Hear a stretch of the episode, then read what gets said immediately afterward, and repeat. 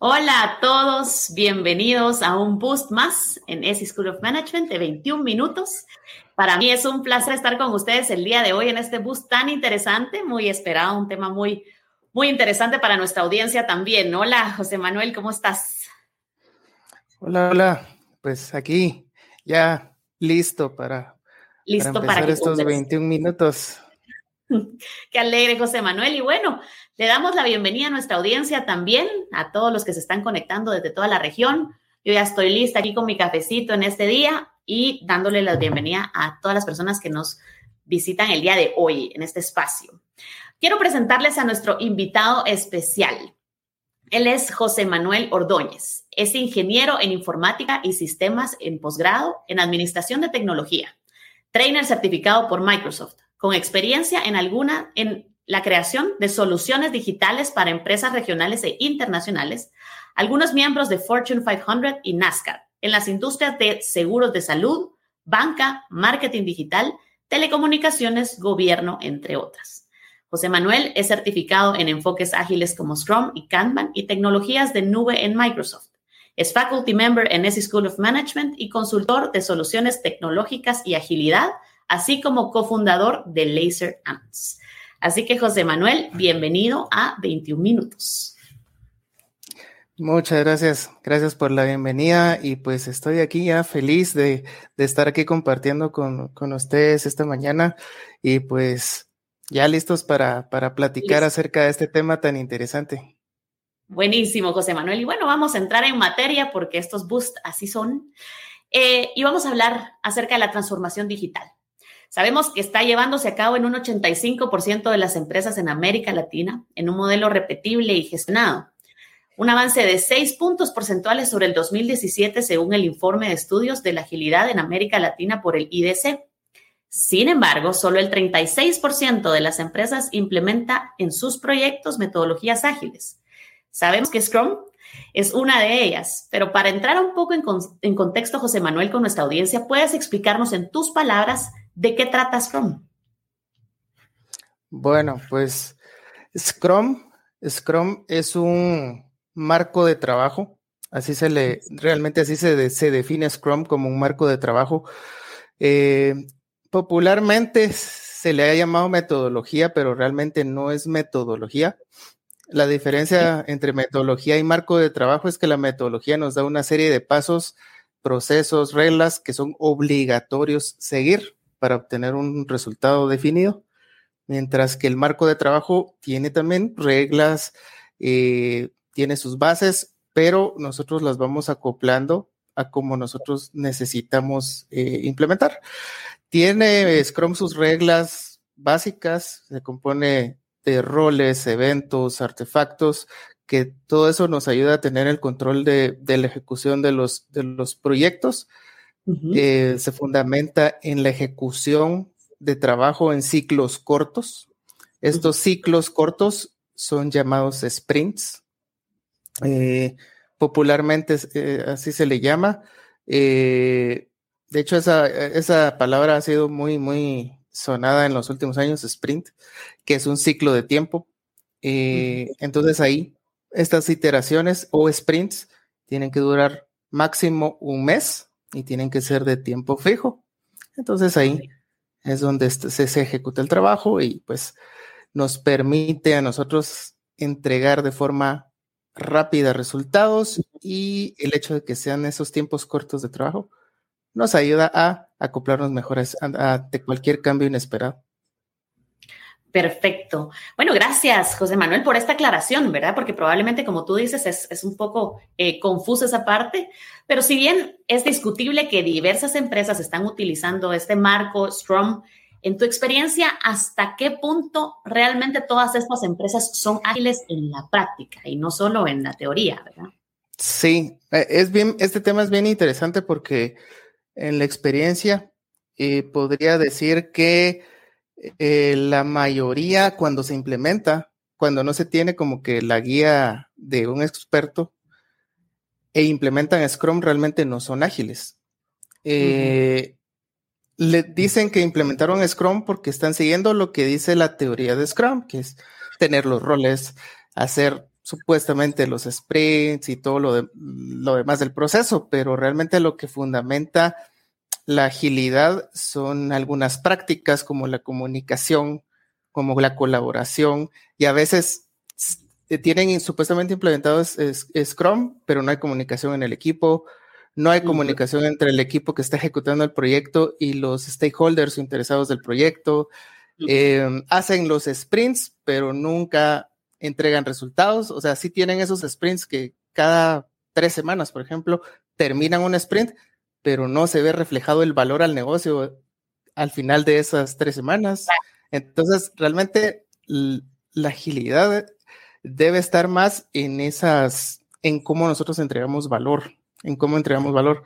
El objetivo debe ser eso, entregar valor, no implementar Scrum per se. Entonces ahí es donde pecamos a veces y realmente tenemos Scrum, pero no somos realmente ágiles.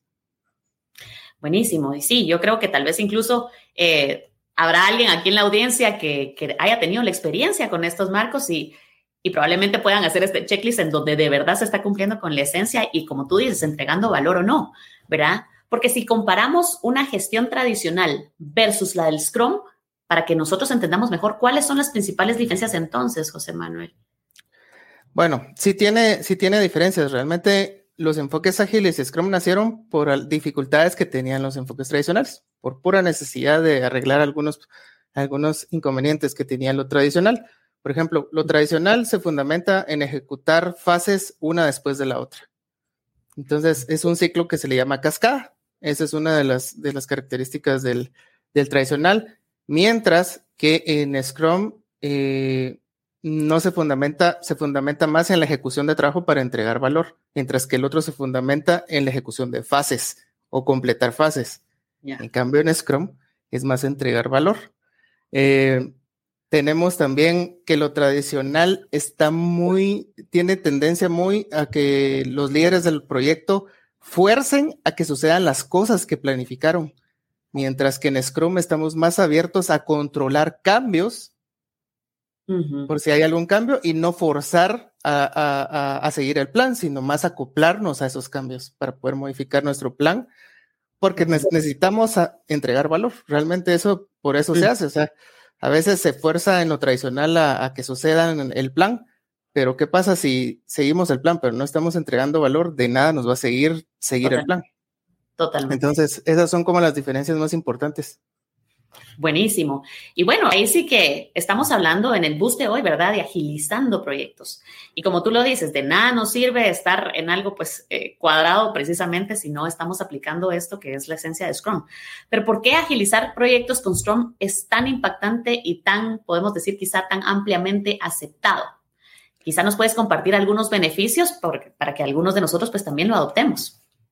Sí, bueno, entre los beneficios que, llegan a tener más impacto, porque realmente eso es lo que podríamos tomar en cuenta, es que como nosotros estamos enfocados a entregar valor, o sea, cuando trabajamos con Scrum, nuestra meta siempre debe ser entregar valor al negocio.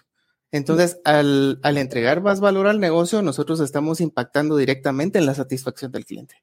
Entonces, la satisfacción del cliente pues se va a ver aumentada y pues, ¿quién no quiere que nuestros clientes pues estén eh, satisfechos y que sientan que estamos resolviendo los problemas que tienen? Realmente eso es lo que buscamos cuando implementamos o entregamos un producto o servicio.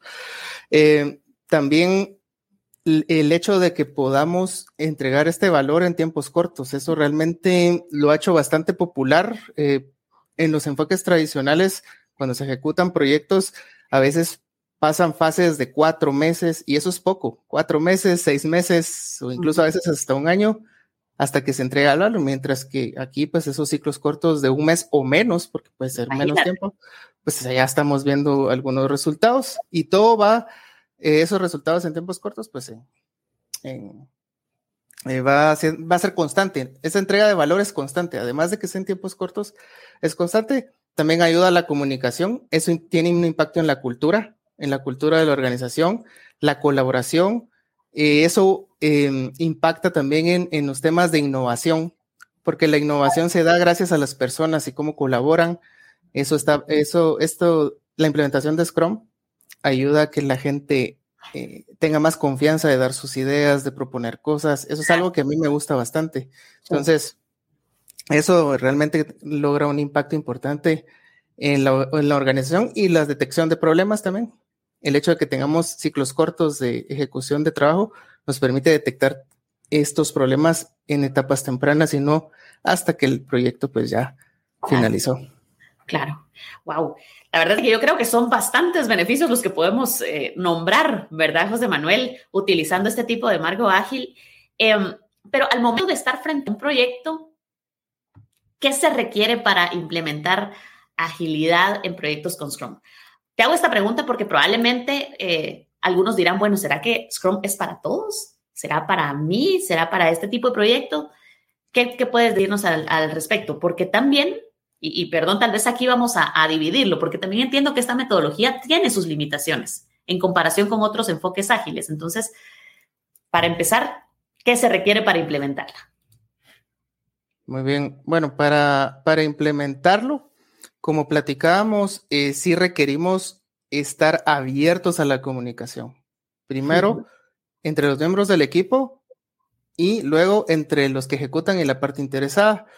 Cosa que a veces eh, em, pues he notado en algunas organizaciones que una vez se empieza a ejecutar un proyecto, dejan por su cuenta al equipo y ya no hay comunicación con, con los interesados. Entonces, eso es bien importante, tener la comunicación, estar abierto siempre al aprendizaje constante y a la experimentación, porque lo que nosotros queremos acá es eh, apoyar estos procesos de transformación digital e innovación. Entonces tenemos que estar muy abiertos a, aprender cosas nuevas siempre y a experimentar. Eso también se tiene que estar muy dentro también de la cultura de la organización, por eso es bien importante hacer cambios dentro de la cultura de la organización. Y algo también que a veces nos olvidamos eh, que para implementar Agile o Scrum es bien importante y es valorar a las personas por lo que son. Aquí nos olvidamos eh, e, esa idea de que las personas solo son un recurso. Realmente aquí valoramos a las personas por, porque es un ser humano, es un profesional, una profesional, es el talento que nos va a permitir a nosotros eh, lograr las metas del proyecto. Entonces aquí sí se pone mucho énfasis en las personas. Em, Scrum sí tiene limitaciones, o sea, realmente en algunos, en algunos casos, eh, podría yo, me, he experimentado que Scrum es muy difícil de implementar en equipos de trabajo que tienen demanda de trabajo constante y que es trabajo no planificado.